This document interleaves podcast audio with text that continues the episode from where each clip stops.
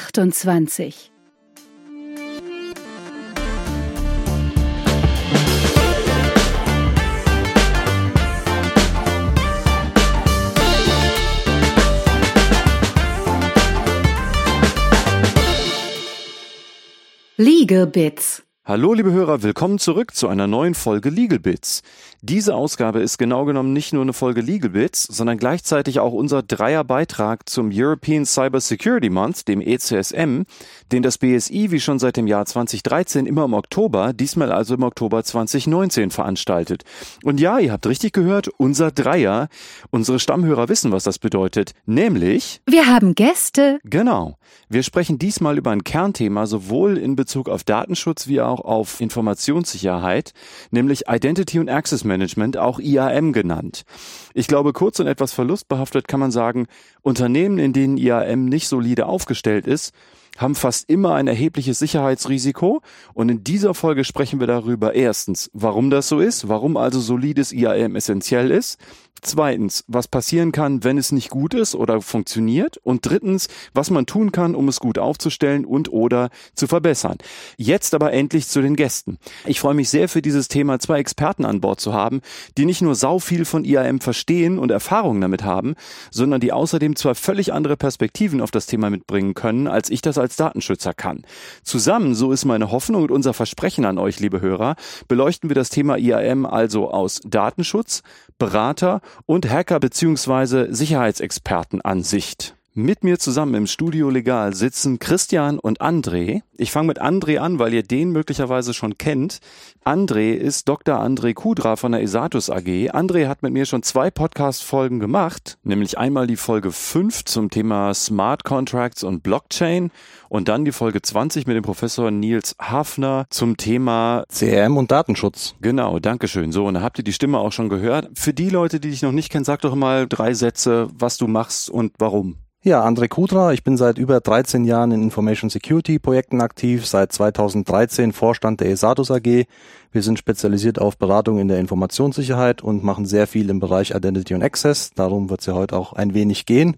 Und ein wenig schwerpunktmäßig. ja, ähm, und wir machen natürlich auch Datenschutz, Compliance-Beratung, ISO 27000 und so weiter und IT Security. Und ja, privat interessiere ich mich auch ein bisschen für Computer und bin da in der Retro-Computing-Szene aktiv bin auf Conventions, Veranstaltungen und Demosin-Partys. Und wir haben da in der Informationssicherheitswelt viele Schnittmengen und ja, wollten uns heute mal in einer Expertenrunde zusammensetzen und mal gucken, wie können wir das verbinden. Ja. Dass du dabei bist, finde ich auch deshalb interessant und spannend, weil ich weiß, dass die Esatus AG diverse Projekte mit beziehungsweise in Konzernen umsetzt, bei denen IAM regelmäßig eine sehr große Rolle jedenfalls spielen müsste. Das heißt, mit dir haben wir auf jeden Fall die Informationssicherheitsberatungsschiene abgedeckt und jetzt zu unserem zweiten Gast in dieser Folge. André hat die großartige Idee gehabt, Christian Schülke dazu zu holen. Christian ist Inhaber von Schülke.net Internet Security Consulting, zu finden unter schülke.net. Und Christian ist IT-Sicherheitsexperte durch und durch, kann damit also unsere Perspektiven um die Praktikerperspektive anreichern, also ganz anschaulich machen, wie das in der Praxis läuft, wenn IAM nicht vernünftig funktioniert. Christian, du beschäftigst dich, wenn ich das richtig verstanden habe, mit so gut wie allen Aspekten von Informationssicherheit, von Beratung bis zu Forensik. Du bewegst dich im CCC-Umfeld und machst auch Pentesting und White Hat Hacking, oder? Äh, ja, unter anderem. okay. Aber äh, ja, dann erzähl du doch mal, wer du bist und was dein Unternehmen macht. Ja, also ich fange mit mir ganz vorne an. Ich habe als Kind angefangen Commodore 64. Das war so mein eigener Einstieg. In das den, ist übrigens auch ein Yay. Common Denominator mit. Die, ich bin genau, dabei. In die Computerwelt, ja. wobei ich das äh, Glück hatte, vorher auf einem Commodore PET und auf einem Sinclair schon erste Gehversuche machen zu okay, können. Okay, da bin ich raus. Und dann hat mein Vater erkannt, dass da irgendwie zumindest Interesse bei mir herrscht und dass es vielleicht für die Zukunft nicht ganz unwichtig ist. Und dann habe ich dann als als der 64er rausgekommen ist, einen eigenen 64er bekommen und dann bin ich nicht mehr losgekommen von der Materie. Mhm. Hab dann über die Jahre halt sehr viel gebastelt, PCs, Netzwerke, Novel Network, die ganzen Geschichten und Ende der 80er den Einstieg ins Internet bekommen, bevor das Internet den Einstieg nach Deutschland gefunden hat mhm. und lange vor www und so. In 90ern Internet mit aufgebaut, viel mit Providern, Rechenzentren, also eher netzlastig und systemlastig, nicht Programmierung. Und zu der Zeit wird dann IT-Security mit Firewall und VPN immer interessanter. Das war so das, was mhm. geschäftlich schon gegangen ist. Das andere war natürlich auch mal jemandem helfen, der Probleme hatte, weil die Systeme kaputt gegangen waren. Das war so das größere Problem damals mhm. eigentlich, so richtig gehackt, also gerade gegen Unternehmen oder kleine Unternehmen, das gab es in der Form noch nicht so.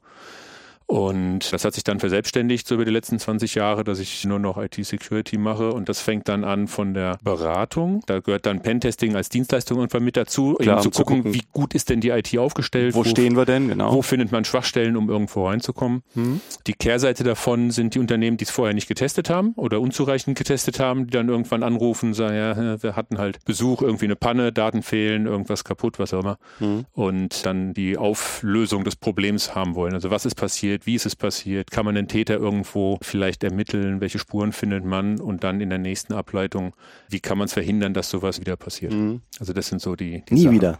Nie wieder. Absolute genau, Sicherheit. Absolute Sicherheit. Wir, Dafür wir verkaufen extra keine diese Aufkleber, äh, 100% sicher und geprüft und so. Nein, gibt's genau. natürlich nicht. Also ich glaube, das können wir als kleinen Spoiler vorwegnehmen. 100% Sicherheit wird es auch nach diesem Podcast nicht geben. Man kann viel, ja, man kann vieles sicherer machen und das bemühen wir uns ja nur auch kundzutun aber ganz 100 Prozent wird es leider nicht werden. Das ist leider ausgeschlossen. Okay, aber ich bin deshalb auch sehr dankbar, dass du dabei bist, weil du und also das ist auch mein ausdrücklicher Wunsch an dich, bitte reingrätschst, wenn André oder ich zu theoretisch werden, denn jetzt in diesem Dreiergespann bist du ja ganz klar so aus der IT-Sicherheitsschiene auf jeden Fall der stärkste Praktiker. Praktischer als du kann man da ja eigentlich gar nicht drauf gucken, also sowohl on the single case wie halt auch Sachen aufstellen, die dann praktisch funktionieren müssen, während während André und ich ja eher aus der Beratungsschiene kommen und also unterschiedliche Aspekte bearbeiten und so. Aber deswegen, also wenn du sagst, ey, was, Praktika, kannst du bitte mal Butter bei fischen? So, also wir, genau, wir machen also. da eher präventiv. Also wir machen die Dinge so, dass sie gut funktionieren. Und Christian kommt dann, wenn es Probleme gab und man gucken muss, was jetzt tatsächlich passiert ist. Genau. Okay, also jetzt zum eigentlichen Thema. Also ist ja klar, wir müssen uns jetzt über Identity und Access Management unterhalten. Das hast du ja auch schon gesagt, André. Heute würde ich mit euch gerne über Benutzerrechte sprechen und darüber, warum Fehler bei solchen Rechten passieren, warum Fehler dazu Sicherheitsrisiken darstellen. Wir hätten den Podcast auch nennen können, warum falsche Benutzerrechte ein Risiko sind, gehackt zu werden. Aber ich glaube, das wäre jedenfalls in meinem Kopf ein etwas zu kurzer Wurf gewesen. Also ich würde gerne darüber sprechen, was bei der Verwaltung von Benutzerrechten wichtig ist, warum falsch gesetzte Benutzerrechte ein Sicherheitsrisiko sind, wie Hacker oder halt böswillige Personen falsch oder unvorsichtig gesetzte Benutzerrechte ausnutzen können und wie man als Unternehmen Benutzerrechte solide aufstellen kann. Wunderbar.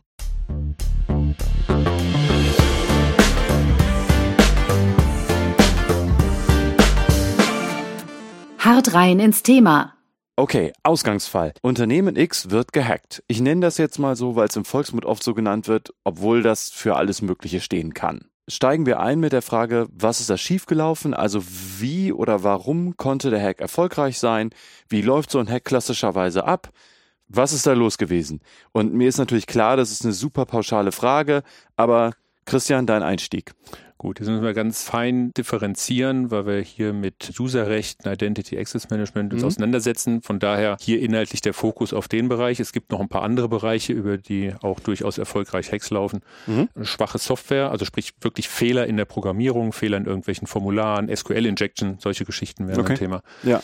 Äh, nicht abgedatete Systeme, veraltetes Betriebssystem, veraltete Software drauf finden wir jeden Tag irgendwo bei mhm. den Unternehmen. Netzwerke, die zusammengeschaltet sind, die nicht zusammengehören weil ich aus dem ja. Büronetzwerk direkt auf die Produktion zugreifen kann, zum Beispiel. Was ein Access-Thema ist. Ne? Schutz, was auch eventuell ein Access-Thema ja. wäre. Also da gibt's dann mhm. immer auch Überschneidungen und Überlappungen. Klassiker wäre wahrscheinlich auch so Gast-WLAN kann auf Dinge zugreifen. Zum Beispiel, ja. Falsche Systemkonfiguration. Also der allerbeste Fall, den wir überhaupt je hatten, war bei einem Penetrationstest, also eben der Sicherheitsüberprüfung sozusagen mhm. von der IT, im Erstgespräch, Besprechungszimmer, Gäste, Netzanschluss bekommen, dass wir Internet hatten. Man findet dort natürlich einen Switch, über den das Netz zur Verfügung gestellt wird. Der Switch hatte Standard-Passwörter, war zeitgleich aber der Core-Switch dieser Firma. Mhm. Es war sogar ein Versorger. Dahinter hing dann auf einem anderen Anschluss die Leitwart oder Teile der Leitwart. Das heißt, ich kam als Besucher einfach, äh, nicht ganz einfach, man muss vorsichtig sein, ich kam nicht einfach an die Leitwart. Ich musste mit dem Standard-Passwort des Switches Admin. mir für meinen Port noch das WLAN der Leitwarte dazu konfigurieren. Dann kam ich auf die Leitwarte. Ist natürlich fatal. Also brauchen wir nicht drüber reden, glaube ich. Okay. Das ist äh, ja. mega Fail. Das passiert aber auch, weil da zum Beispiel einfach jemand nicht weiß, was alles wie zusammenhängt diese Technik irgendwie gewachsen ist und auf einmal noch Internet mit dazukommt oder ein Besuchernetz mit dazukommt, was es vorher nicht gab und schlicht keiner dran denkt, dass diese Netze halt jetzt auf einmal irgendwie übergreifend zusammenhängen und, ja. und solche Rücken möglich sind. Mhm. Genau, okay. wir, wir wissen, Komplexität ist der größte Feind der Security und wenn die Anwender respektive die technischen Betreuer noch nicht mal wissen, wie die Systeme zusammenhängen, dann ist ja Tür und Tor schon gleich mit geöffnet. Ne? Genau. Was auch, muss man auch fairerweise sagen, gerade für die vielen IT-Administratoren auf der Welt, die haben einen Riesenberg an Arbeit. Die sollen die ganze Firma am Laufen halten, die müssen Klar. die ganzen IT-Prozesse am Laufen halten, alle User-Anfragen bearbeiten, Druckerpapier wechseln und, und, und. Und dann sollen sie nebenbei auch noch so ein bisschen Security machen, damit der Laden halt richtig dicht ist. Das funktioniert halt nicht. Mhm. Von daher sind viele Sachen auch einfach noch nicht so bearbeitet, wie es der Admin vielleicht sogar machen würde, wenn er denn die Zeit hätte. Oder wenn die obere Heeresleitung auch sagen würde, ja, okay, wir haben es verstanden, du kriegst auch eben die Ressourcen und das Geld dafür oder mhm. fachliche Unterstützung von außen, wie auch immer. Ja. Das heißt, wir haben sehr oft die Situation, dass es schon durchaus in den Köpfen drin ist, dass da was nicht so toll gebaut ist und so richtig gut ist und man möchte es auch besser machen, aber es gab bisher nicht die Möglichkeit, das zu tun. Oder die, die leider, Freigabe, das zu tun. Ne? Ist ja leider auch ein gängiges Wahrnehmungsproblem. Die IT ist sowieso immer zu teuer, zu langsam und macht nicht das, was man rum. will.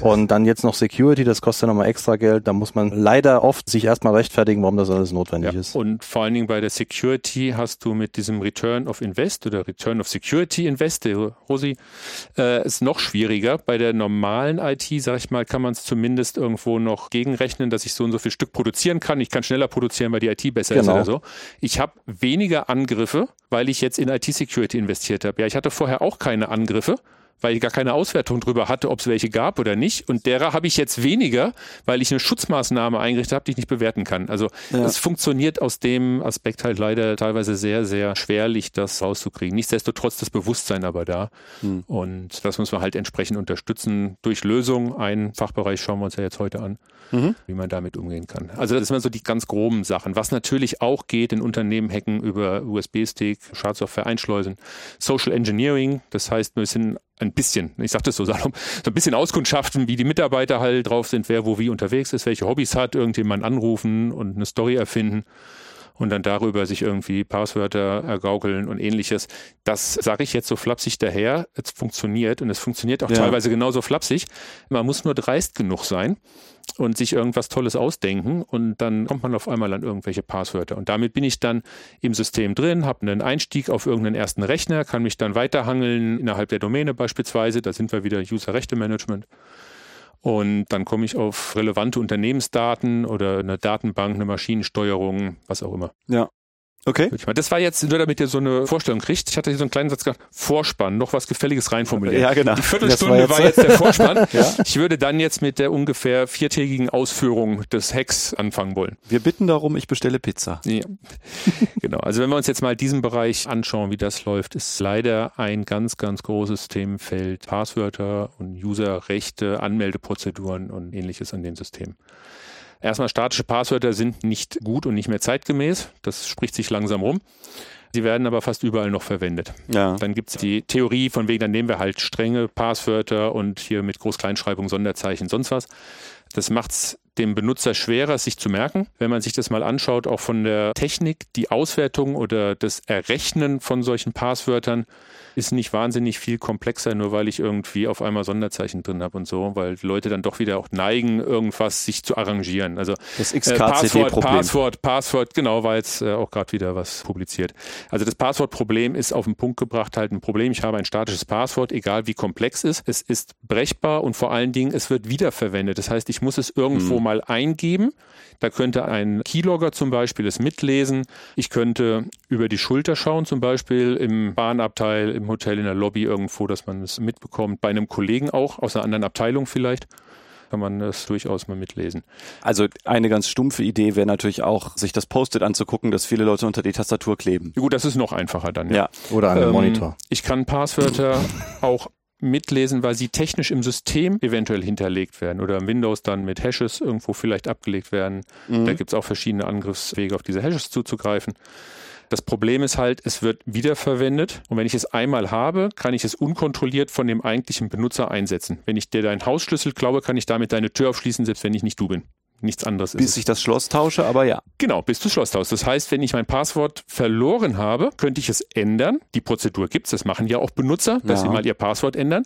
Aber erst, wenn das Bewusstsein da ist, ich könnte es verloren haben oder es könnte mir jemand geklaut haben, Genau. mitgelesen haben. Solange das nicht passiert ist, verwende ich mein Passwort weiter. Dann gibt es so lustige Datenbanken im Internet, wo Passwörter auftauchen, die halt vor Jahren mal von irgendwem irgendwo benutzt wurden, weil irgendein System oder ein Dienst gehackt wurde, Daten geleakt wurden und man in diesen Datenbanken nachschauen kann, welche Passwörter gab es. Da gibt es auch tolle Statistiken, 1, 2, 3, 4, 5, 6, immer noch das beliebteste Passwort. Und ich aber auch Kombinationen finde, E-Mail-Adresse und Passwort, wie es verwendet wurde bei irgendeinem Online-Dienst zum Beispiel.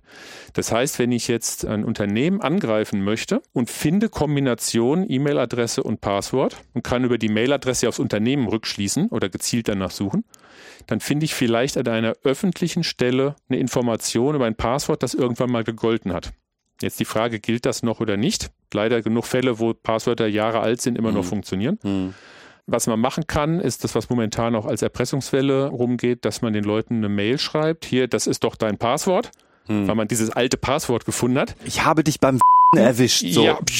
Ja.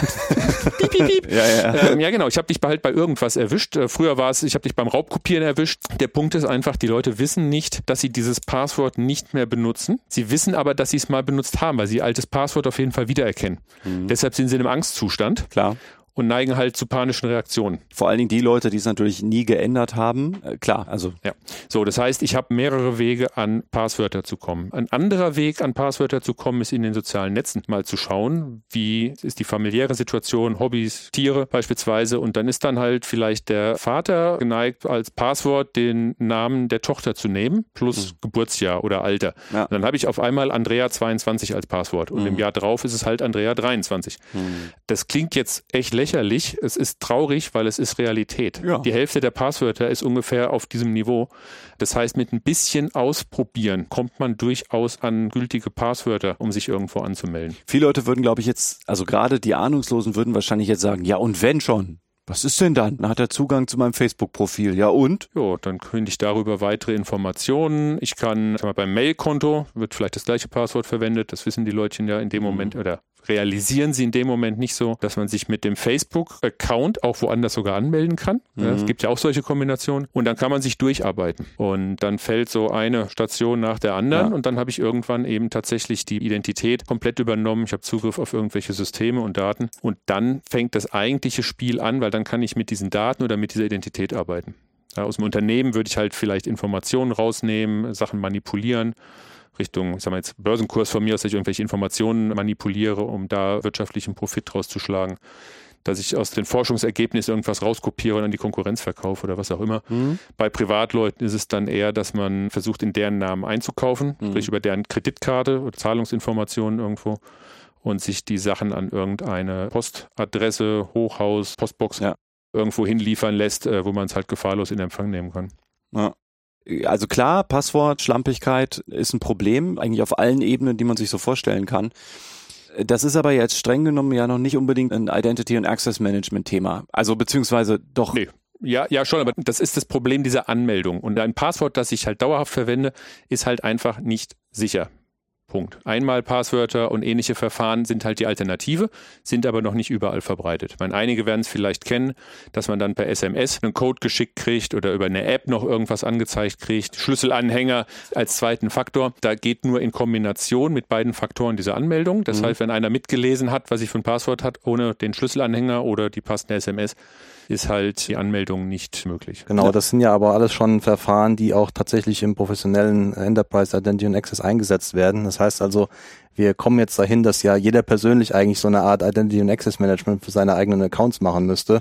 Und das wird natürlich von einem Endanwender meistens nicht so gesehen. Im professionellen Umfeld ist es klar, dass man das irgendwie braucht, aber dass jetzt jeder Endanwender für seine 150 bis 300 Accounts, die er online irgendwie hat, ein Identity und Access Management für sich selbst macht, das kann man ja keinem vermitteln. Macht eigentlich auch keinen Sinn, ne? Also jedenfalls im Privatsektor kenne ich so gut wie niemanden, also bis auf die Nerds natürlich, die dann so Passwort-Saves oder Passwort-Butler verwenden. Und ich kann auch sagen, das ist jetzt schon Jahre her, aber als ich angefangen habe, sowas zu verwenden, war das am Anfang wirklich schräg, dieses Gefühl zu haben, dass ich Passwörter verwende, die ich nie gesehen habe. Also weil das der Butler halt macht und sagt, ja, irgendwie ich trage das mal für dich ein, gib mir ein Masterpasswort, dann mache ich das schon. Das war ein wirklich schräges Gefühl am Anfang. Ja, es ist natürlich auch nicht gerade so benutzerfreundlich, wenn ich jetzt über mehrere Geräte das machen möchte. Ne? Da muss ich ja auch irgendwie die Passwortdatenbank, was ein Passwortbutler ja ist, irgendwie synchronisieren über die Geräte. Das mhm. heißt, der Zugriff für die Passwörter muss auf dem jeweiligen Device dann da sein. Das geht vielleicht heute alles ganz gut, aber naja, es ist ja eigentlich nur ein Workaround über Defizite, die wir eigentlich in unserer Infrastruktur haben. Ja. Okay, soweit, so gut, glaube ich. Dann machen wir doch jetzt die zweite Stufe und sagen, alles klar, wir haben das Passwort. Du hast es gerade schon mal angedeutet, aber was passiert denn jetzt? Was ist denn jetzt das eigentliche Risiko? Was kann passieren, wenn so ein Passwort mal in die falschen Hände gerät? Ja, da wird's natürlich auch spannend. Ein Beispiel kennt fast jeder von seinem heimischen PC. Die Trennung als User oder als Administrator zu arbeiten. Da fängt's halt schon oft an, dass man mit Administratorrechten arbeitet. Das heißt, wenn irgendwas Schädliches passiert, eine Schadsoftware aktiv wird oder was auch immer, arbeitet direkt als Administrator. Ganz einfach zu lösen. Ich arbeite als User. Wenn ich administrieren will, wechsle ich in den Administrator-Modus mit ja. einer eigenen Anmeldung. Im Unternehmen sollte es dann auch so sein, dass jeder Administrator eine individuelle Administratoranmeldung hat und es nicht einen Administrator gibt für mhm. alle, weil man nicht auseinanderhalten kann, wer überhaupt dann gearbeitet hat. Das ist aus Datenschutzsicht übrigens auch eine ganz wichtige Geschichte. Also Administratorzugänge, personenunscharf sind natürlich auch immer ein Risiko, denn mit steigender Zahl der Administratoren hast du natürlich hinterher ein Problem, dass du nicht nachvollziehen kannst. Gerade in Backend-Systemen ein riesiges Thema, ja. weil es eben immer nur einen Root-Account gibt und da muss ich mittlerweile im professionellen Umfeld sehr große Umwegs-Tatbestände implementieren, damit ich überhaupt diese Root-Accounts absichern kann. Das ganze Thema ist unter Privileged Access Management bekannt und verschlingt äh, gerade in verschiedenen Projekten wahrscheinlich sehr viele Millionen in Deutschland, wahrscheinlich jedes Jahr oder jeden Monat sogar. Hm. Ja, da also muss ich, ich dann quasi eine extra Datenbank zwischen Hub einbauen, der die privilegierten Konten für die Systeme, die Server und Datenbanken verwaltet, wo ich dann quasi mich immer erst auf diesem Hub einlogge und dann weiterkomme als Root-Administrator, wo eben dann okay. tatsächlich diese Verbindung hergestellt wird, wer hat jetzt gerade in diesem Moment den Root-Account benutzt. Also das heißt, du machst dann eigentlich personalisierte SSH-Schlüssel. Sowas in der Art, genau. Du musst es natürlich, je nachdem, was du für Server-Endgeräte hast, musst du das tatsächlich dann so haben, dass es immer funktioniert. Ne? Das heißt, wenn du eine Windows-Maschine administriert, musst du im Zweifelsfall, wenn du ein Session-Capturing machen willst, um zu erwachen, was da eigentlich passiert, dann musst du eigentlich einen, einen Screen-Capture machen, weil die Windows-Oberfläche im Regelfall oder oft nur über GUI administrierbar ist. Und wenn du dann einen Trail haben willst, was ist gemacht worden, musst du eigentlich ein Video drehen von der Arbeit, die der Administrator ausführt. Ne? Also das sind extreme Dinge, die mittlerweile gemacht werden müssen, weil es sehr schwierig ist, eben diese privilegierten, sehr nah an der Technik bestehenden Accounts wieder zu mappen auf natürliche Personen, die dann tatsächlich den Zugang gehabt ja, haben. Okay. Ja, das war jetzt schon mal ein ziemlicher Exkurs in die Privileged Access Welt. Das war technisch tief, aber das sind genau halt die Lösungsansätze. Das lässt sich ohne entsprechend tiefe Technik halt nicht umsetzen, leider. Was aber im Umkehrschluss aus so einem Konzept auch noch als Vorteil erwächst, wenn ich den normalen Administrator-Account nicht verwende, weil ich eben ein Konzept habe, dass jeder individuelle Administrator-Accounts hat und so weiter, dann kann ich, wenn tatsächlich ein Zugriffsversuch auf einen Standard-Administrator-Account stattfindet, zumindest mal Verdacht schöpfen, dass irgendwas gerade nicht rund läuft, weil meine normalen Administratoren würden ja genau den Weg nicht gehen. Ja. Das heißt, es ist entweder vielleicht ein neugieriger Mitarbeiter, ein Hacker, der da ist, eine Schadsoftware oder so, die erstmal sich im Netz umschaut, was gibt's für Systeme? Finde ich irgendwo einen Account, an den ich mich anlocken kann? Gibt es überhaupt diesen Account? Das heißt, allein durch die Anfrage auf einen Administrator-Account in der Default-Variante sozusagen, mhm. könnte ich über das Logging und die Auswertung schon mitbekommen, dass irgendwas jetzt in meinem Netzwerk gerade passiert, was eben von der Norm abweicht. Der Standard-Admin-Zugriff als Honigtopf. Genau. genau, so, so ist es de facto auch. Das heißt also tatsächlich, wenn kein gültiges Change-Ticket für das System besteht, wo gerade der Administrator-Account ausgecheckt wurde aus dieser Proxy-Lösung, mit dem dann der Login passiert und funktioniert, der ist der Normal- und Standardfall. Also dieser komplizierte Weg, den ich jetzt gerade mhm. beschrieben habe, ist der Standardfall. Mhm. Und wenn dann einer direkt aufs Blech geht und sich mit dem Admin-Login einloggt, dann läuft irgendwo in einem zentralen Log-Monitoring auf, da macht jetzt gerade einer ein Login, aber es gibt kein Ticket, kein Auschecken und so weiter, dann kann ich sagen, da ist gerade ein Problem, was sich aufbaut. Mhm. Okay, ja. verstanden. Ja. Also aber ziemlich komplizierte Geschichte und deswegen auch sehr umständlich zu implementieren und deswegen auch relativ teuer und auch wartungsaufwendig. Wahrscheinlich auch exponentiell mit zunehmender Komplexität der Infrastruktur, ne? Absolut, ja. Je mehr Infrastruktur du hast, mehr diverse Infrastruktur, umso verschiedener sind eben die Lösungen, die du genau in dem Weg implementieren musst. Okay. Mhm. Wenn wir jetzt auf der Ebene nochmal eins weitergehen, Trennung zwischen User und Administrator, gibt es genauso das Problem, dass ich gerade im Firmenverbund natürlich in irgendwelche Gruppen mit einsortiert werde. Also ich bin in der Gruppe meiner Abteilung zum mhm. Beispiel, ich bin in der Gruppe der Leute, die an diesem Standort sind und dann gibt es eine Gruppe für Leute aus einem anderen Standort und so. Darüber werden verschiedene Rechte, Strukturen aufgebaut. Es gibt dann Gruppen, die auf eine Datenbank zugreifen können, Gruppen, ja. die auf die und die Applikationen zugreifen können. So, das macht ja auch aus der Sicht absolut Sinn. Klar. Wenn ich jetzt aber Rechte habe, die ich vielleicht nicht bräuchte als Benutzer, die aber mit vergeben wurden, weil ich eben an diesem Standort bin, aber obwohl ich an dem Standort bin, auf bestimmte Dienste eigentlich gar keinen Zugriff brauche, habe ich über solche Gruppenstrukturen regelmäßig irgendwo Freigaben mit drin, die eigentlich unnötig sind. Also dieses Need to Know, Need to Have ja. wird ein bisschen überrannt, weil man über diese Gruppenstrukturen, die die Verwaltung vereinfachen, immer irgendwo pauschale paar Regeln mit vergibt, die man eigentlich für diese Person individuell nicht bräuchte. Mhm, genau, bekannt Was, als Principle äh, of Least Privilege, also Need to Know, Need to Have, genau. Also, zum Beispiel. Ja. Was dann noch mit dazu kommt, dass es bestimmte Vererbungsmechanismen gibt innerhalb der Systeme und dieser ganzen Gruppenrichtlinien, dass ich, weil ich in einer Gruppe bin, die einer höheren oder einer anderen Gruppe mit zugeordnet ist, Rechte aus diesen Gruppen mit vererbe. Und das wird in einem Unternehmensumfeld sehr, sehr schnell sehr unübersichtlich. Worüber wir ja gerade sprechen, ist, dass Leute auf Basis bestimmter Kriterien Rechte bekommen, die sie eigentlich im Zweifel nicht bräuchten. Und die Vererbung funktioniert ja so, dass man zum Beispiel sagt, eine Gruppe ist Europa, also Mitarbeiter in Europa, eine Untergruppe könnte sein Mitarbeiter in Deutschland mhm. oder Filiale keine Ahnung, Bottrop. Und was du ja sagst, ist, dass die Gruppe Bottrop möglicherweise bestimmte Rechte, die sie von der Gruppe Europa geerbt hat, gar nicht bräuchte. Also bestimmte Leute in der Gruppe brauchen das, weil sie bestimmte Funktionen landesübergreifend machen müssen, aber die Leute in Bottrop eben gerade nicht. Oder dass du sagst, ich bin zwar Mitarbeiter in Bottrop und klassischerweise bekommen die Recht X, aber hier sind Mitarbeiter in der Personalabteilung, die brauchen einfach nicht Zugriffsrechte auf Produktionsmaschinen. Mit diesen Subtraktionen kannst du nicht so gut arbeiten in Gruppen. Ne? Also das, was du gesagt hast, dass jetzt quasi eine bestimmte Untergruppe wieder Dinge nicht braucht, das Abziehen ist nicht so leicht wie das Dazufügen. Ja, ja. deswegen mit den Gruppenstrukturen hat das seine gewisse Komplexität. Ja. Und gerade wenn man sich das jetzt mal anschaut, wenn ich eine Drei-Mann-Firma bin mit einem Server und zwei Applikationen, dann ist es noch sehr überschaubar. Das mhm. kann ich auf dem DIN A4-Zettel noch problemlos alles aufskizzieren. Wenn ich ein Unternehmen habe mit ein paar hundert oder mit ein paar tausend Mitarbeitern oder noch mehr, die haben teilweise, also wenn man sich mal Konzerne anguckt, die haben ja zigtausende von Servern und Applikationen. Dann habe ich nicht zwei Ebenen, sondern ich habe auf einmal fünf, sechs, sieben, acht Ebenen. Und wenn ich in Ebene zwei irgendwas ändere, hat der Administrator, der das tut, fast keine Möglichkeit zu mhm. sehen, was in Ebene sieben unten auf einmal an Konsequenzen rauskommt. Ja. Außer man würde das dann wieder mit entsprechender Software in diesem gesamten Rechtebaum durchmodellieren. Und das ist ein Problem, das sehr häufig auftaucht, dass genau eben durch das Fehlen dieser Kontrolle und Modellierung Rechte mit vergeben werden, unwissend die an der Stelle nicht nötig sind, die aber natürlich einem Angreifer oder einem neugierigen Innentäter, wäre ja genauso, mhm. Möglichkeit geben, auf Instanzen zuzugreifen oder Rechte für irgendein System zu haben, das er eigentlich nicht haben dürfte. Ja, und also man könnte das jetzt noch komplizierter machen, indem man den Gruppenzugehörigkeiten eigentlich auch noch, wenn man will, so Rollen gibt. Also dass das so matrixartig ineinander greift. Also ich bin zwar Mitarbeiter in der und der Gruppe, bin aber außerdem jemand in der und der Funktion. Deswegen wird da so, wenn er noch genau. Sachen irgendwie miteinander vermengt. Also genau, das, das, das Problem ist mehrdimensional. Und genau. dann kann man auch noch den Zeitfaktor mit reinmachen und dann über die Jahre werden dann Leuten Rechte gegeben, weil irgendwer gesagt hat, das ist schon okay, die Ursula soll auch das und das haben und der Günther kriegt auch noch das. Und hinterher soll irgendjemand sagen, ob das denn jetzt noch alles aktuell und richtig ist. Genau, das wäre jetzt der nächste Punkt, dieser Zeit- und Hygienefaktor.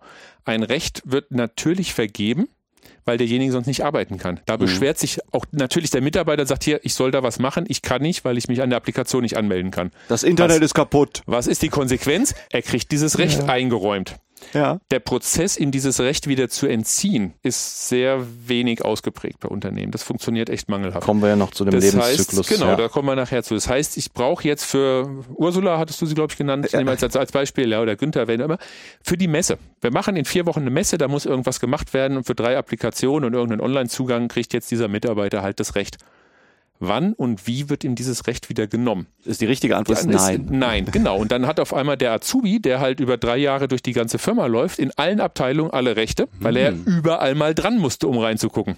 Genau. So, Und wenn ich dann auch noch über Social Engineering den Azubi ausfindig mache, der halt vielleicht auch noch zwischendurch irgendwie toll was postet, was er wieder gelernt hat und so, was auch an sich ja erstmal nicht negativ ist, kann ich darüber ein Profil bilden, kann mir ganz gezielt Leute raussuchen, die aufgrund ihrer Strukturen, ihres Werdegangs im Unternehmen Wahrscheinlich besonders, alles haben, was ich besonders interessant sind für mich, um den Einstieg zu bekommen und muss dann halt nur irgendwie eine Story finden oder einen Anknüpfungspunkt, wie ich mit dieser Person quasi in Interaktion treten kann, damit zum Beispiel ein von mir zugestelltes Dokument mit Schadsoftware drin dann auch geöffnet wird. Genau. Und dann bin ich auf dem Rechner, kann über diese Rechtestruktur und entsprechend die Zugriffsrechte und ein paar Sprünge von einem System auf ein anderes mich dann breit machen und mich im Unternehmen entsprechend auf der Lateral IT umschauen. Movement. Das Mhm. hat zu den Stilblüten geführt, dass man ja weiß, dass die Primärprozesse, nämlich Berechtigungen werden eingetragen, wenn sie gebraucht werden und wieder ausgetragen, wenn sie nicht mehr gebraucht werden, dass man weiß, dass diese Primärprozesse, wie ich das nenne, nicht funktionieren.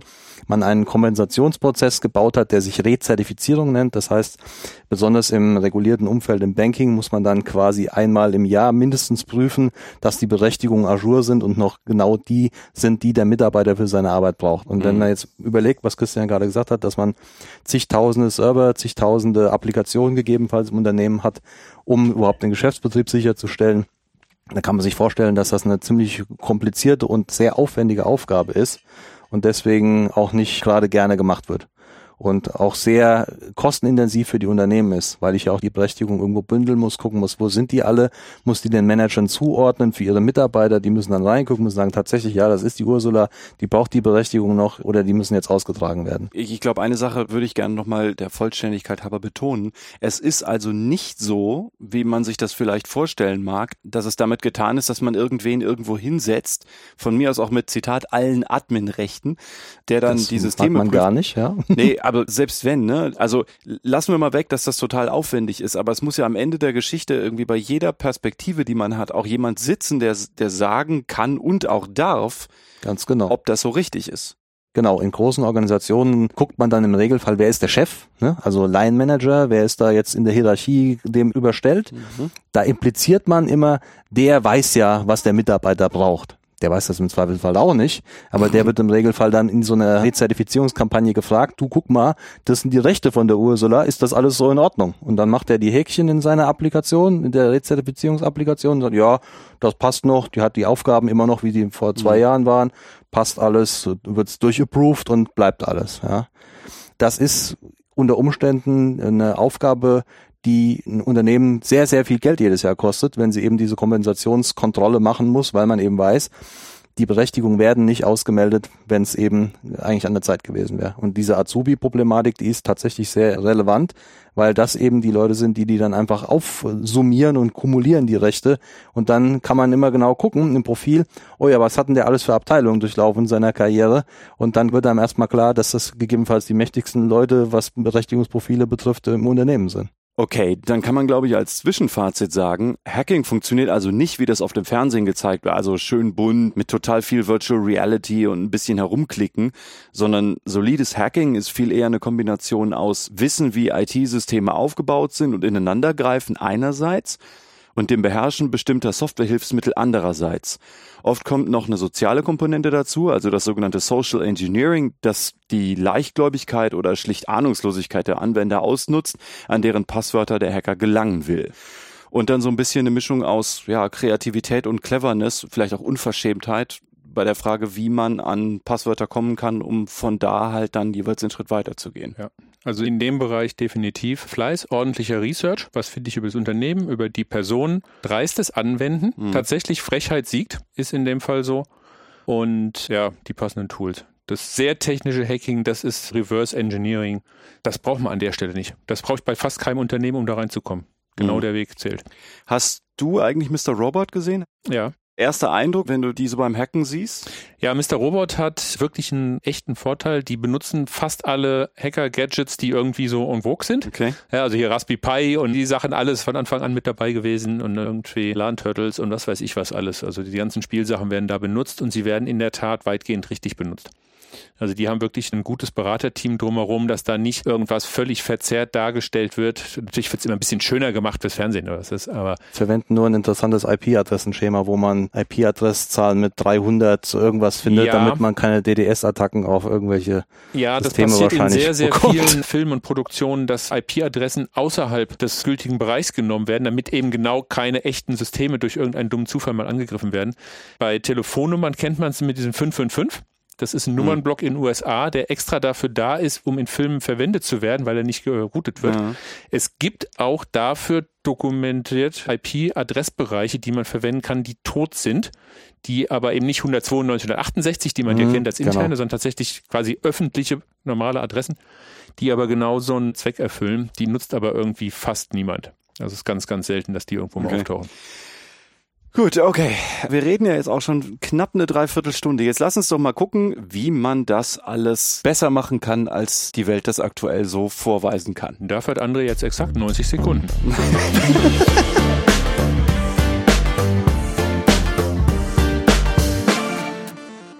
Klar dürfte doch mittlerweile sein, der erste Schritt von Bessermachen ist, eine Positionsbestimmung zu machen, also zu sehen, wie sind überhaupt die aktuellen Rechte, sind die alle korrekt und so weiter. Darüber haben wir schon gesprochen. Und sobald man diese Positionsbestimmung hinter sich hat, wird man sich doch fragen, wie kann man die Rechte so in Anführungszeichen aufräumen, dass falsch gesetzte Benutzerrechte jedenfalls irgendwann auffallen. Also das größte Risiko entsteht nach meiner Erfahrung nicht dadurch, dass man mal einen Fehler gemacht hat, sondern dadurch, dass der Fehler langfristig nicht entdeckt wird. Besonders krass finde ich diese Anforderung, das ist jetzt eher noch so ein Zusatzelement in Unternehmen, die auch noch Verwaltung für andere Unternehmen machen. Also als wäre es nicht schon kompliziert genug damit, dass du Unternehmen hast, die eine mega komplizierte Infrastruktur haben mit multi-tausend Benutzerrechte, Verwaltungsstrukturen, sondern wenn die außerdem noch Kunden haben, deren Zugriffsrechte die auch noch verwalten. Also dann da das zu prüfen ist halt auch noch viel komplizierter, weil da ja dann Systeme verwendet werden, auf die mehrere Organisationen Zugriff haben das ist nochmal so die Kirsche obendrauf. Da habe ich auch überhaupt keine richtige Idee, wie man das machen möchte, ohne das ganz große Fass aufzumachen. Das ist richtig ekelig, finde ich. Vor allen Dingen auch bei der Frage dann, wenn irgendwann mal was passiert, ne, wenn es Ärger gibt, wer war's? Ja, das geht auch vom Angriffsmodell her noch die sogenannten Delivery Chain Attacks, dass ich halt also in die Lieferkette eingreife. Wenn ich eben einen Vorlieferanten, zum Beispiel einen Provider, der mein Rechtesystem managt und das auch für andere Kunden tut, wenn ich so jemanden angreife, komme ich natürlich nochmal ganz anders wieder an Unternehmen mhm. ran und das Unternehmen hat selber fast keine Möglichkeiten, es abzuwehren und zu erkennen, weil der über eine gültige Struktur mit gültigen Rechten kommt. Also da in dem Umfeld gibt's halt noch wieder anderen Schutzbedarf und Notwendigkeiten für irgendwelche Schutzmaßnahmen. Nur mal Interesse halber und all das betreust du. Äh, nee, das, das betreue ich natürlich nicht alles. Auch mit meinem Team zusammen betreuen wir das nicht alles.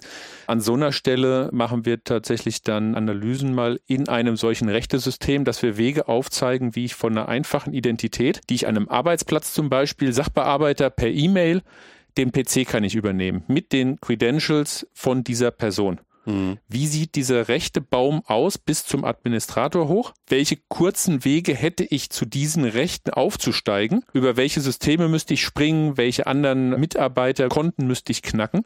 Genau diesen Weg aufzuzeigen, ja. damit man dann schauen kann, wie sieht denn ein Schutz aus? An welcher Stelle würde es auffallen? Wo kann man irgendwelche Beschränkungen einbauen, damit es eben nicht so ohne weiteres geht?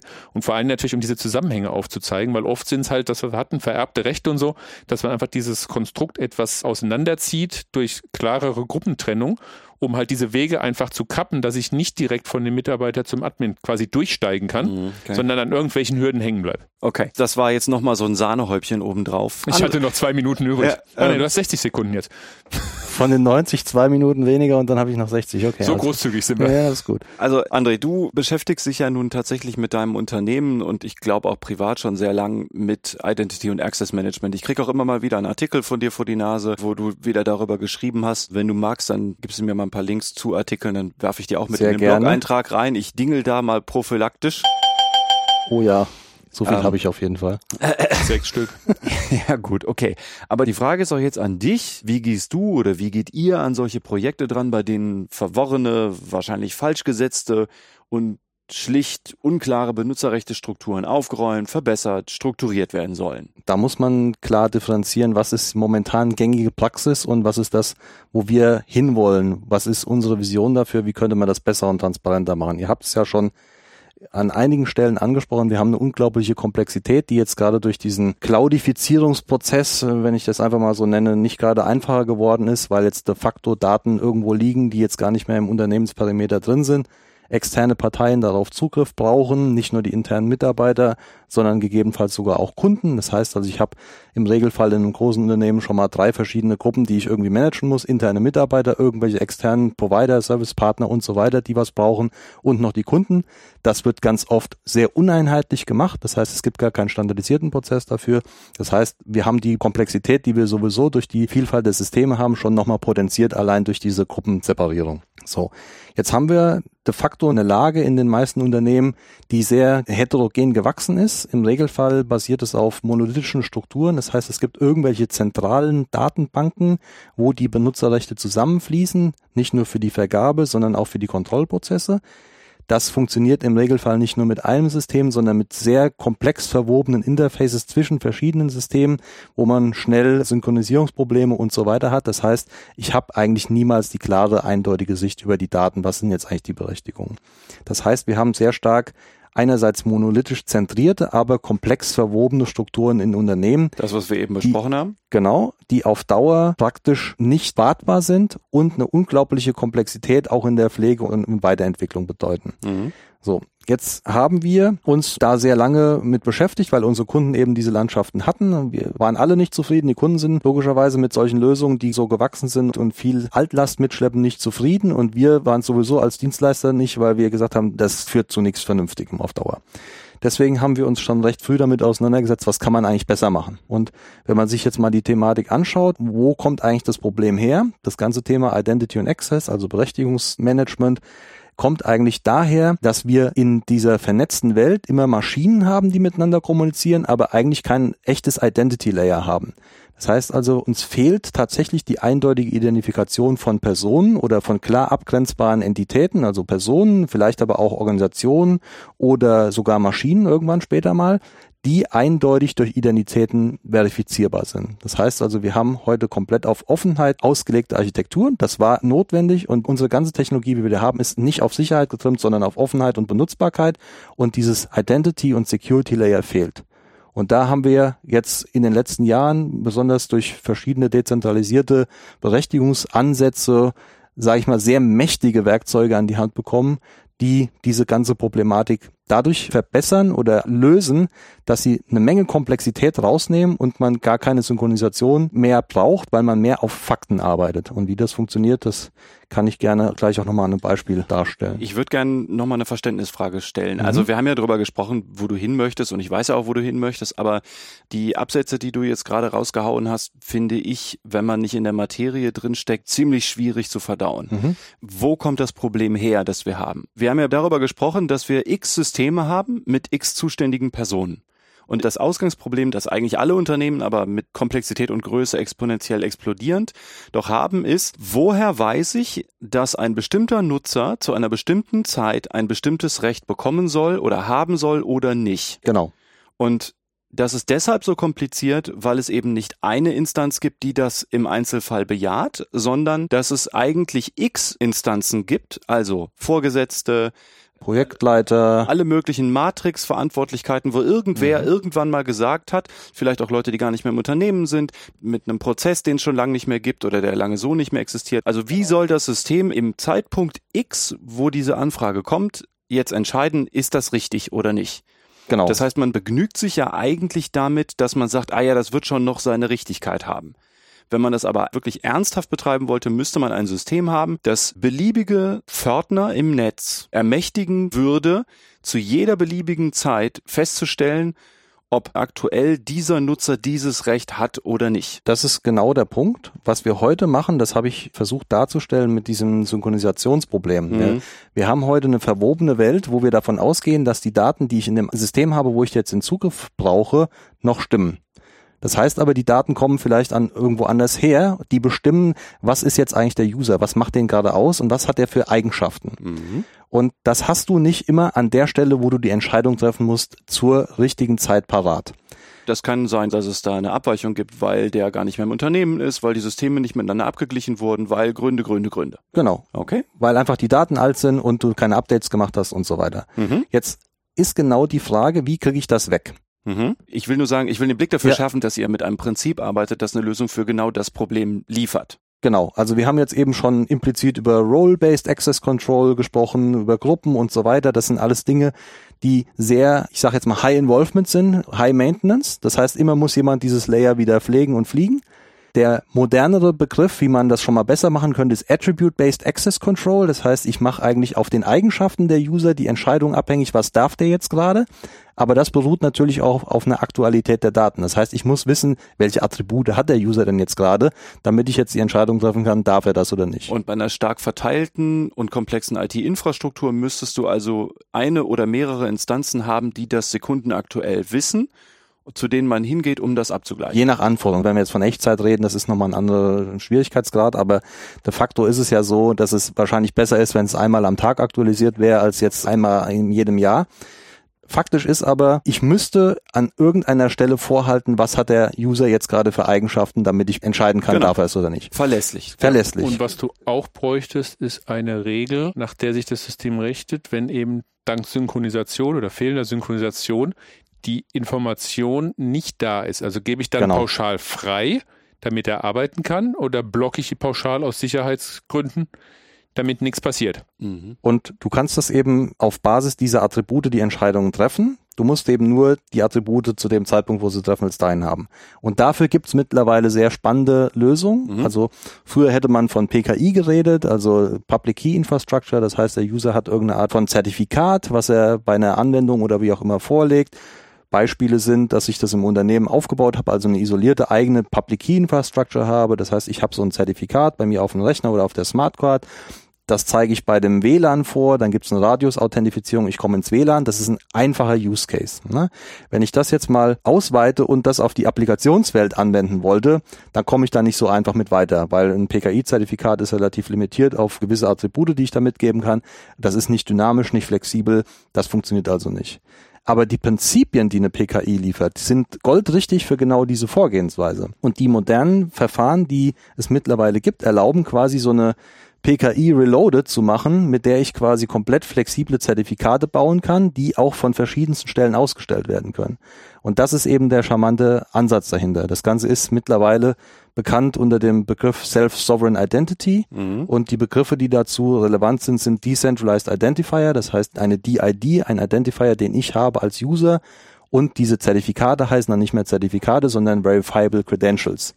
Das heißt, ich als User habe so eine DID oder ganz viele davon, habe diese Credentials, die ich gesammelt habe und die werden dann benutzt, um Zugriffsberechtigungen zu erlangen. Das bedeutet, um das mal wieder auf so einfache Sprache runterzudampfen, mit so einer Self-Sovereign Identity hast du eine oder mehrere Identitäten, mhm. mit denen du durchs Internet läufst oder irgendwie durch Netzwerk oder genau. Netzwerke und an jeder beliebigen Stelle, wo du das haben möchtest, sind bestimmte Attribute oder Eigenschaften dezentral prüfbar über über das Netzwerk. Ne? Also nennen wir es erstmal das Netzwerk. Also das heißt, du kannst irgendwo in diesem Netzwerk dann Rechte ändern und im kompletten Netzwerk kommt das an. Tatsächlich ist es so, dass du die Eigenschaften mitbringst. Das heißt, irgendjemand muss dir diese Credentials gegeben haben. Einfaches Beispiel wäre jetzt erstmal, um es aus der analogen Welt zu portieren. Du hast deine Brieftasche, da hast du verschiedene Ausweise drin, dein Personalausweis, du hast wahrscheinlich eine Kreditkarte, eine Bankkarte, du hast vielleicht einen Führerschein und so weiter. Das sind Ausweise, die du aus der realen Welt kennst. Mhm. Jetzt würden wir genau dieses Konzept übertragen in eine digitale Welt. Das heißt, heute in der analogen Welt, Personen vertrauen diesen Ausweisen, weil sie den ausstellenden Institutionen vertrauen. Jetzt gucken wir, kriegen wir das digitalisiert abgebildet. Und genauso ist dieses System konstruiert, dass du tatsächlich Eigenschaften einsammelst in Form von diesen Ausweisen im Sinne von Credentials. Ein Beispiel könnte sein, du bekommst vom Einwohnermeldeamt bestätigt, du bist gemeldet an der Adresse, an der du wohnst. Das heißt, du hast ein Credential, da ist deine persönliche Adresse drin. Jetzt kannst du dieses Credential an jeder Stelle, wo eine Adresse benötigt werden könnte, vorzeigen und man kann validieren über das Netzwerk, ah ja, tatsächlich, das ist ein gültig ausgestelltes Credential, was das Einwohnermeldeamt ausgestellt hat. Es ist noch gültig, es ist nicht revoked und es ist dem Frank zugehörig. Das bedeutet aber, du hast so eine Art Rückkanal zur ausstellenden Stelle. Der zweite Teil muss ja irgendwie eine Rückkanal haben. Das Schöne ist, du brauchst diesen Rückkanal nur dann, wenn du validieren willst, ist es noch gültig. Das heißt, Du musst über das Netzwerk, also das ist eine Distributed Ledger Technologie, nur prüfen in dem Moment, wo das Zertifikat gezeigt wird, ist das jetzt aktuell noch gültig. Und das sind genau die Eigenschaften, die du dann brauchst. Du musst gucken, ist es tatsächlich von der Stelle, der du vertraust, nämlich dem Einwohnermeldeamt, und ist das Credential mit der Adresse zu dem aktuellen Zeitpunkt, wo du drauf guckst, noch gültig. In diesem System, in dem wir uns momentan bewegen, kannst du nur ganz wenige Daten überhaupt auf dem Ledger schreiben, weil tatsächlich personenbezogene Daten, Datenschutzgrundverordnung und so weiter willst du nicht im Ledger haben. Mhm. Aber es gibt ein paar Schlüsseldaten, die willst du drauf haben, nämlich sogenannte Public DIDs, zum Beispiel eine solche von der Meldebehörde und die Revocation Registry für diese Credentials. Das heißt, das sind auf jeden Fall zwei wesentliche Dinge, die du da draufstehen ja. hast. Ja. Mhm. Und dann kannst du jederzeit nachgucken, wenn du jetzt das Zertifikat gezeigt hast, das Credential, kann der Empfangende, der Verifier, prüfen, oh ja, der hat mir das Zertifikat gezeigt, das kommt vom Einwohnermeldeamt und es ist nicht revoked. Ja. Lass uns doch mal jetzt darauf gucken, was das in so einem Corporate-Kontext bringt. In der Praxis hat das ja ganz konkrete Vorteile. Welche? Wir haben eben davon gesprochen, dass wir valide Attribute von einer Person haben müssen, um eine Entscheidung zu treffen, ob sie irgendwas darf. Wenn ich das Credential-Konzept jetzt zu Ende denke, könnte ich Credentials ausstellen wie der André ist Mitarbeiter der Esatus AG, der André ist Mitglied im Projekt Podcast Frank Stiegler, mhm. der André ist in der Rolle Vorstand und das alles über Credentials abbilden.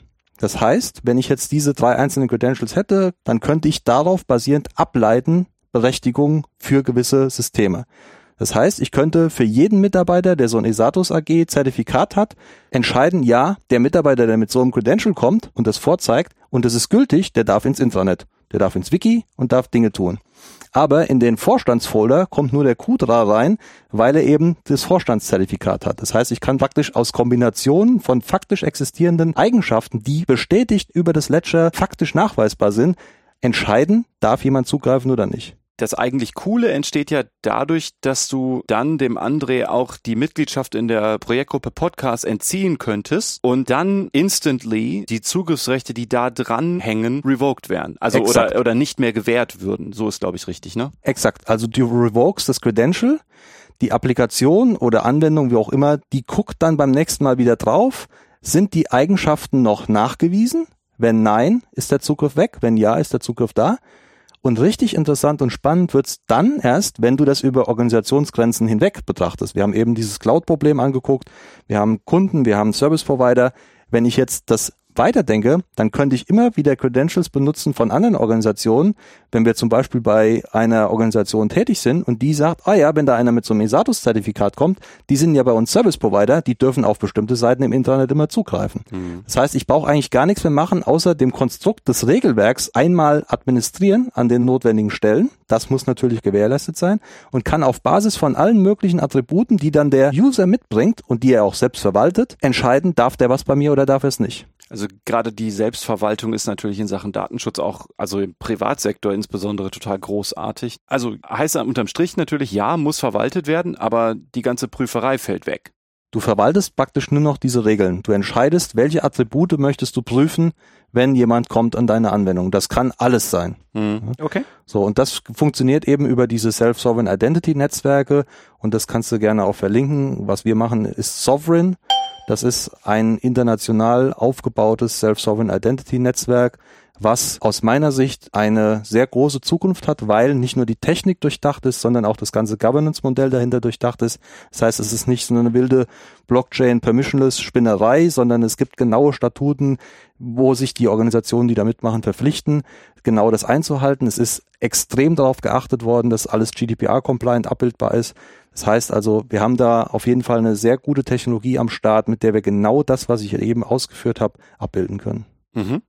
Ja, hört sich sehr gut an. Ja. Warum setzen das noch nicht so viele Leute ein?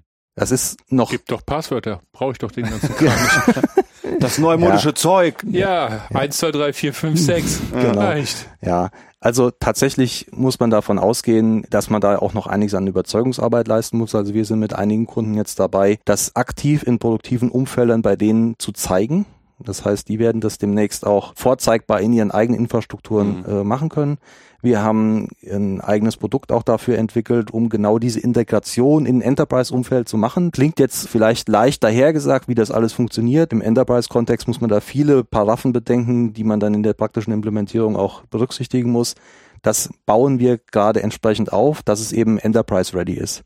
Und ich sag mal, da arbeiten international sehr viele sehr aktiv dran, sehr große Community in diesem Bereich Sovereign, die zugrunde liegende Technologie Hyperledger Indie, extrem große Entwickler-Community. Da ist also echt eine Menge Musik drin. Und wir sind da seit 2016 aktiv dabei und wollen jetzt auch tatsächlich mal was umsetzen, was man auch echt anfassen und zeigen kann. Was mich noch interessieren würde, ist, du hast es ja gerade ein bisschen ironisch reingeworfen, aber das Ganze basiert ja am Ende auf einer Blockchain-Technologie. Ganz genau. Und darüber haben wir ja auch schon mal miteinander gesprochen. Also mhm. falls ihr gar keine Idee habt, was Blockchain ist oder macht, da haben wir die Folge 5 zu. Was mich jetzt interessieren würde, ist, wenn du in Situationen kommst, wo du potenziellen Kunden davon berichtest, dass das auf Blockchain-Technologie basiert. Was mich jetzt noch interessieren würde, ist, wenn du diese digitale Identität anbietest und den Leuten bewusst wird, dass da Blockchain-Technologie dahinter steckt, ist das eher verkaufsförderlich oder verkaufshinderlich? Es ist de facto beides. Jeder will natürlich gerne Innovation und Blockchain steht in gewisser Weise für Innovation und innovative Verfahren. Allerdings muss man natürlich erst die Diskussion oft führen, dass Blockchain auch was ist, was eher mit Bitcoin und Darknet und Energiehunger assoziiert ist. Aber de facto ist es bei dem, was wir einsetzen, was anderes. Mhm. Und wenn das der Gegenüber verstanden hat, dann ist die Argumentation auch ganz leicht. Okay. Ja, tatsächlich ist es ein Distributed Ledger, was sehr energieeffizient funktioniert und auf einem kontrollierten Permission-Modell aufbaut. Und das steht für Rechtssicherheit, das steht für Kontrollierbarkeit, hohe Verfügbarkeit und Belastbarkeit. Okay. Und jetzt angenommen, Unternehmen wollen jetzt nicht das Riesenfass aufmachen, x Mann Wochen pro Jahr in die Prüfung von Zugriffsrechten zu stecken. Mhm. Und Unternehmen sind auch noch nicht bereit, jetzt so eine digitale Identität einzusetzen bzw. zu nutzen.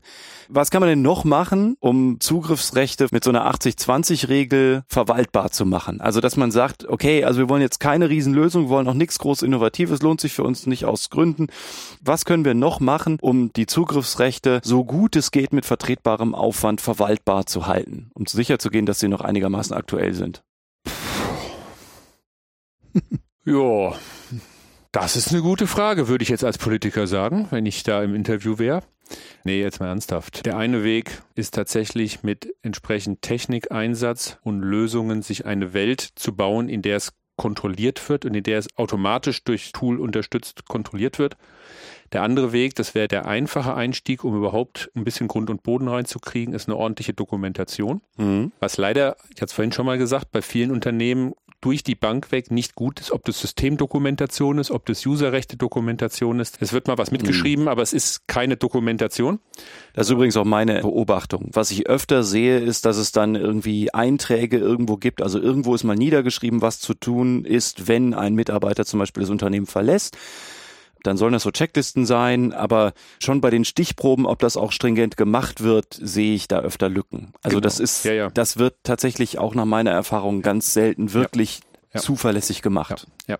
Was helfen würde, das geht aber nur in, ich sag mal, überschaubar kleinen Konstellationen, nicht in einem 10 oder 50.000 Mann Konzern, logischerweise aber für einen kleinen Mittelständler oder sowas vielleicht in der Größenordnung noch tauglich, dass ich zumindest über die ganzen Accounts, die es gibt, also einmal die System-Accounts und dann eben die Personen-Accounts, also die Windows-Anmeldung am Arbeitsplatz, eine passende Dokumentation habe. Im allerschlimmsten Fall von mir aus als Excel-Tabelle ist immer noch besser, als gar nichts zu haben. Mhm. Und ein Datum mitpflege und einen Prüflauf mache, alles Quartal. Was hat denn ein Datum, das älter als so und so viele Monate her ist? Und mir die alle auswerfen lasse und gucke, gibt es die überhaupt noch?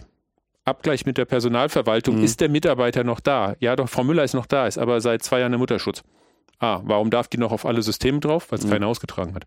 Man kann mit solchen Sachen und ein paar Regeln, an die man sich dann auch halten muss, logischerweise, selbst kontrolliert halten muss, kann man diesen Prozess starten. Er wird auf Dauer nur sehr eingeschränkt funktionieren und vor allen Dingen nicht über größere rechte Gruppen mit diesen Vererbungsgeschichten und so weiter. Da wird es irgendwann undurchschaubar. Das funktioniert nur mit passenden Lösungen. Die Frage ist, ob ich an der Stelle schon einen Schritt mache, wie jetzt in eine Lösungswelt wie eure, die sehr, sehr viele Möglichkeiten hat, oder ob ich mit einem Zwischenschritt, dass ich, ich sag mal, ein Kontrolltool nehme, das mir zumindest diese Abhängigkeiten aufzeigt, das mir aufzeigt, welches Element ist Unterelement von der Gruppe. Ja. Welche Vererbungsstrukturen habe ich? Da gibt es auch dann mit so Baumstrukturen und grafische Auswertungen ja, und so weiter, dass man sieht, Moment, hier sind Leute, die eigentlich jetzt, wir hatten es mit den Standorten vorhin, die Standort Bottrop war es, glaube ich, eigentlich zu sind, aber da sind auf einmal drei Leute, die haben Rechte, die, weiß ich nicht, nach Paris gehören. Mhm. Und dann ist ganz einfach, diese drei Leute, haben die mit Paris zu tun? Ja oder nein?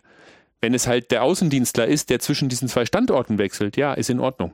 Sichtprüfung passt. Nee, das ist die Sekretärin, die nur in Bottrop arbeitet, die hat irgendwie dieses Recht falsch bekommen. Und dann kann man sich diese Bäume quasi hochhangeln wo ist denn irgendwo das gemeinsame Element, aus dem die Vererbung hervorgeht, warum ja. auf einmal ein Recht, das nach Paris gehört, nach Bottrop vererbt wurde. Ja. Und darüber kriege ich es zumindest so stückchenweise aufgelöst und gesäubert.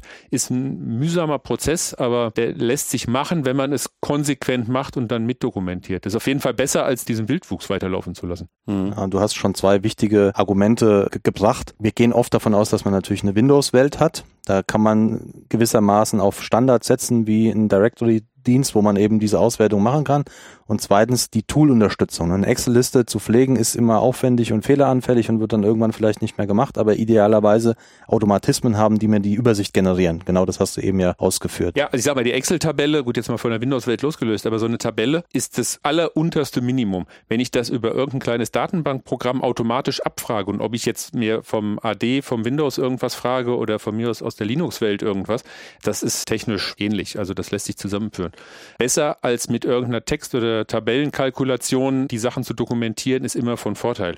Aber das ist mal das Minimum. Also wenn es mhm. noch nicht mal eine solche Dokumentation gibt, dann braucht man mit Rechtemanagement nicht anfangen, weil genau, dann darf also vermutlich jeder alles. Es sollte zumindest ein grundlegendes Berechtigungskonzept geben, wo ich mich zumindest dran orientieren kann. Ja, und was natürlich der Tod jedes Berechtigungskonzeptes ist und auch der technischen Lösung, ist immer ein Zoo von verschiedenen Technologien. Ich will jetzt nicht da, dafür äh, das große Plädoyer aussprechen, eine komplett homogene Infrastruktur und Architektur zu haben, aber das hilft eben, um Kontrolle ausüben zu können und auch Standards benutzen zu können. Als wir das erste Mal über die Podcast-Ausgabe hier gesprochen haben, hast du Christian ja auch mal was eingeworfen wie eine ganz stumpfe Passwort-Expiry-Zeit. Also was man ja auch theoretisch machen könnte, ne? Also ein Prinzip, das sagt, nach x Tagen, Stunden, Dollar Zeit läuft dieses Recht aus, dann hat der Nutzer das nicht mehr. Auf die Idee könnte man ja kommen, das zu machen, um aufzuräumen. Und also klar, dann ist auch aufgeräumt. Aber dann, nach meiner Erfahrung, wenn man das Leuten vorschlägt, dann ist denen natürlich auch schnell bewusst, dass man da eigentlich mal mit dem kompletten Arm über den Schreibtisch gegangen ist und alles weggekehrt hat, was drauf war. Ist aber super, wenn man leeren ist, Schreibtisch ist haben danach, will. Ja. ja, aber was mir halt auch entgegengeworfen wird, wenn ich sowas in die Diskussion bringe, ist, dass das an vielen Stellen ja überhaupt nicht geht, weil die die Hoheit über die Systeme einfach gar nicht haben. Ne? Da haben wir ja auch wieder das Thema, dass du Zugriffsrechte auf x Systemen hast, auf x Diensten über die Cloud verteilt und so und dass du irgendeinem Provider-System ja nicht sagen kannst, jetzt mach mir da bitte mal so eine Expiry-Funktion rein. Genau, das setzt natürlich voraus, dass es diese Art von Expiry-Funktion gibt. Ansonsten musst du die wieder irgend in deinem äh, Identity and Access Konzept unterbringen und quasi dem zentralen Kontrollsystem sagen, mach jetzt mal den Account zu. Mhm. Also das heißt, wenn das nicht irgendwie nativ in der Anwendung drin ist, dann wird es schon wieder kompliziert. Ja, wobei ich sage mal, dass die Anwendung oder die Verwaltung automatisch das Recht einschränkt oder entzieht, ist natürlich dann eine luxuriöse Variante. Das mag aber auch ein Risiko mit sich bringen, wenn dann nämlich vorher der Prozess irgendwie hakt, dann nehme ich auf einmal vielleicht tatsächlich jemandem oder einer Instanz, das gilt genauso für Applikationen, die Rechte bekommen, nehme ich einer Applikation oder einem System ein Recht weg, das aber für den Betrieb notwendig ist. Das heißt, es kann auch betriebsschädigend sein. Mhm. Also automatisch Rechte entziehen ist auch immer so so ein Punkt. Was aber, und da reicht im Zweifelsfall tatsächlich wirklich die ganz stupide Excel-Tabelle. Mhm. Ich habe ein Datum drin und da scheitert es halt bei vielen schon. Die haben in ihrer Dokumentation kein Datum stehen. Die wissen nicht, wann dieses Recht vergeben wurde. Und wenn ich dann eine Abfrage mache, gib mir mal alle Einträge, wo ein Datum älter als 12 Monate, 24 Monate, 36 Monate drin steht. Mhm. Und dann bearbeite ich die und gucke, ob es die Personen noch gibt, ob es die Systeme noch gibt, ob der noch in der Abteilung ist, ob der noch Zugriff auf diese Datenbank braucht oder nicht. Kriege ich eine Ordnung rein. Umgedreht wäre das das Vorschlagswesen. Ich würde noch ein Datumsfeld mit eintragen, würde sagen, ich verteile jetzt ein Recht Datum heute. Mhm. Das ist jetzt nur für die Messe, also für vier Wochen oder drei Monate von mir aus, oder das ist jetzt für die Abteilung. Der Mitarbeiter hat einen Vertrag auf zwei Jahre, kriegt jetzt auch dieses Recht auf zwei Jahre und könnte über dieses Feld abfragen, wer ist denn nächsten Monat fällig der sein Recht verlieren müsste oder verlängert ja. bekommen würde ja, und würde darüber dann eben den Abteilungsleiter, den Business-Verantwortlichen für den jeweiligen Bereich oder den Sicherheitsverantwortlichen für den Bereich fragen, hör zu, das sind die Leute, die stehen auf der Vorschlagsliste, brauchen die die Rechte noch, gibt es die noch, gibt mir das okay, ansonsten verlieren die in vier Wochen ihr Recht. Hast du eine Erfahrung, wie viele, sagen wir mal, kleine Mittelständler immerhin so eine Minimumlösung fahren? Wenn ich jetzt sage keiner, ist es vielleicht ein bisschen archhart, aber wir sind nicht viel drüber, glaube ich. Okay. Also das muss man ganz ehrlich sagen, das ist in manchen Teilen angedacht, das wird auch in Teilen gemacht, aber nur in Teilen. Also ich habe bisher keinen erlebt, der das in der Form kontinuierlich macht und wirklich auch aufrechterhält. Da passieren dann über die Monate immer mehr Schnitzer und nach drei Jahren hast du auch wieder einen Schweizer Käse. Das ist das Problem mit der Konsequenz. Hatte ich ja eingangs auch schon gesagt, die Leute haben halt wahnsinnig viel andere Aufgaben um die Ohren. Klar. Das ist ein Prozess, der mindestens teilweise teilweise manuell gemacht werden muss. Ja. Wenn die Zeit nicht für da ist, wird er nicht gemacht. Wenn er dreimal nicht gemacht wurde, hast du sowieso schon Unruhe drin, weil es mhm. nicht mehr ganz stimmig ist. Und dann, naja, gut, ob ich es jetzt mache oder in drei Monaten mache, ist egal, weil es ist eigentlich sowieso schon nicht mehr aktuell. Stinkt, und damit, hat eh schon damit zu ist das Ding halt eigentlich Geschichte. Ja. Das ist der Vorteil, es tatsächlich toolbasiert zu machen, wo ein Automatismus dahinter ist, wo eine automatische Pflege, Auswertung, Vorschlagswesen in Anführungszeichen mit drin wäre. Die Softwarepeitsche. Ja, genau. Aber dann bin ich halt genau an der Stelle, dass ich eine Investition mache. Ich muss es einrichten, ich muss es als System betreuen. Dann habe ich erstmal einen anderen Aufwand, um es irgendwie zum Fliegen zu kriegen hm. und dann auch am Fliegen zu halten. Und das kriegen manche manche halt auch zeitlich nicht auf die Reise überhaupt aufzusetzen, kriegen die Gelder nicht dafür frei und ganz ehrlich, die haben dann auch noch genug andere Aufgaben, die auch gelöst werden müssten und dann sagt es dann, ja, was ist ein Tool von 20, die ich bräuchte, wo soll ich denn anfangen?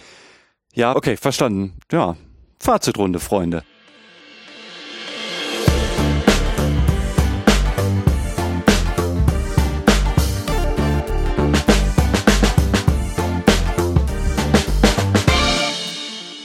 Fazit?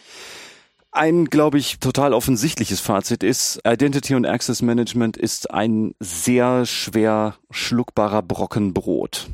Also je nachdem, wie es aufgesetzt wird natürlich, aber grundsätzlich so, wie es aktuell in aller Regel gemacht wird, ist es ja entweder ein sehr trockenes Stück Brot oder wird völlig ignoriert irgendwo muss man den Aufwand machen, entweder vorher bei der Strukturierung und Konzeption oder man macht hinterher die Prüfungen umfangreicher, die aber auch bei guter Konzeption jetzt auch nicht zu vernachlässigen sind. Ja? Ja, ja. Hör, hör ich da nicken? Nicken hört man nicht. Okay. Nicken hört man nicht. okay. So, André, du. Aus meiner Sicht gibt's gar keinen Weg daran vorbei. Wir brauchen Verifiable Credentials, wir brauchen sowas wie Self-Sovereign Identity. Wir haben heute eine Welt, wo Identity Management an allen Ecken und Enden fehlschlägt. Das heißt, es funktioniert alles nicht. Und aus meiner Sicht ist ganz klar Self-Sovereign Identity ein Ausweg dafür.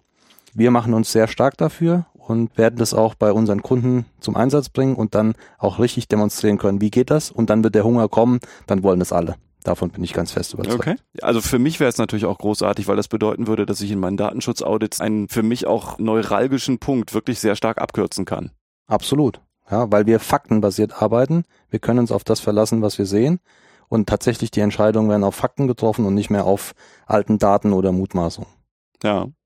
Gut. Christian? Ja, bis dahin ist es noch ein Stück Weg. Das hast du selber gerade gesagt. Damit in der Zwischenzeit möglichst wenig passiert, haben wir ein paar Vorschläge gehabt. Das einfachste wäre zum Beispiel diese Verwaltung mit Excel-Tabelle und regelmäßig nachgucken. Mhm. Stückchenweise besser werden und irgendwann haben wir eine Lösung, die das alles komplett löst und Compliance und datenschutzkonform und automatische Reports erstellt und alles. Was ganz, ganz wichtig ist, um auf dem langen Weg nicht ins Stolpern zu kommen, ist natürlich auch eine Überwachung. Was passiert mit meinen Accounts? Was passiert bei irgendwelchen Anmeldeprozessen. Das heißt, ich kann zum Beispiel auch durch Auswertung von Logdateien, also Windows Event Log beispielsweise, irgendwelche Anmeldeversuche, wenn man einfach nur in diese Logdateien reinschaut und guckt, zu welcher Zeit meldet sich denn jemand an, von welcher IP-Adresse passiert das. Gibt es eine versuchte Anmeldung, die fehlschlägt und keine korrekte Anmeldung dazu? Da hat mhm. jemand mal einmal, also ich habe das Passwort irgendwie vielleicht gesehen, ich weiß halt nicht so ganz, ob es passt. Ich probiere es mal einmal aus. Dann kann sich der Mitarbeiter oder die Person ja trotzdem nochmal anmelden, weil so nicht gleich der Account gesperrt ist. Wenn man solche Sachen mit auswertet, hat man zumindest sehr, sehr viele Indikatoren, wenn irgendwo was passiert. Sage, natürlich gibt es den Fall, dass ich beim ersten Versuch das richtige Passwort habe und drin bin. Da hilft auch kein Logging nix, weil da bin ich beim ersten Mal drin. Klar. Das ist aber nicht so häufig, weil die meisten Angriffe und auch dieses Weiterhangeln im Netz hinterlässt Spuren. Ich muss irgendwas versuchen. Komme ich auf dieses System drauf? Nee, komme ich nicht. Komme ich da drauf? All das hinterlässt Spuren. Das heißt, wenn man mal in die Logdateien reinschaut, kann man diese Spuren auch finden. Wenn man das aktiv tut, kriege ich anhand von den Spuren mit, dass gerade ein Angriff anfängt oder sich aufbaut, ja. während der noch nicht erfolgreich ist. Und das Schlimme ist ja nicht, dass einer versucht anzugreifen. Das Schlimme ist, wenn der erfolgreich wird und die Daten weg sind. Klar. Wenn ich die Fensterscheibe einschlage, ist die Scheibe kaputt. Solange der Rembrandt noch an der Wand hängt, mhm. ist der eigentliche Schaden abgewendet. Mhm. Und genau diese Lücke zu schließen, und da sind wir aber dann in dem Thema mit Logging, Log-Auswertung, da könnte ich das schließen, bis wir dann irgendwann eine Lösung haben, wie André sie beschrieben hat, die dieses Thema dann richtig löst. Ja, auch da nicke ich sehr laut ins Mikrofon. Sehr gut. Gut. Ihr kennt das ja gern, die übliche E-Mail an podcast.stegler-legal.com oder das ganze neumodische Zeug, ne? Also twittern an. At legal-bits. Oder. At neuer Nick. Oder. At ra-stiegler. Oder natürlich auch. At esatus underscore self. Christian, hast du einen Twitter-Account eigentlich? Ich habe auch sogar, glaube ich, einen Twitter-Account. Ich nutze so Sachen relativ selten, weil ich ein bisschen Datensparsamkeit versuche ja. zu leben und ehrlich gesagt auch viel zu wenig Zeit habe, die Dinger zu nutzen. Also wenn da irgendwas wäre, dann am besten an die info.schülke.net Nachricht schicken. Also gerne einfach Aspekte reinwerfen, die euch gefehlt haben, die ihr vielleicht jetzt aufbauend darauf besprochen haben wollt. Und dann schauen wir einfach mal, wie wir daraus gegebenenfalls entweder eine Antwort bauen oder halt eine neue Legal Bits oder was immer da so rauskommt. Das Sovereign-Netzwerk haben wir ja verlinkt, eure Lösung, die Self-Lösung verlinken wir auch noch. Und ansonsten, letzte Worte, André. Ja, vielen Dank, Frank, dass du mich wieder mal empfangen hast oder uns empfangen hast für einen neuen Podcast-Vorschlag. Es macht immer sehr viel Spaß und äh, ich freue mich schon auf die nächste Gelegenheit. Vielen Dank. Ja, gern. Christian. Ja, von mir auch äh, ganz herzlichen Dank. Das war in so einer Konstellation überhaupt der erste Podcast, den ich gemacht habe. Hat sehr viel Spaß gemacht, hat äh, sehr viel Wissen auch gebracht, also auch durch die Vorgespräche, Details eben aus der Lösung, aus den Gedankengängen dahinter. Und ich hoffe, dass wir das so weit rüberbringen konnten, dass das auch verständlich ist für jemanden, der nicht ganz so tief im Thema drin ist wie wir. Wie gesagt, spielt es uns zurück und dann hört ihr uns beim, ne beim nächsten Mal wieder. Das ist ja vielleicht nicht das letzte Mal, dass wir uns in der Runde treffen. Das wäre schön. Macht's gut, bis dahin. Tschüss.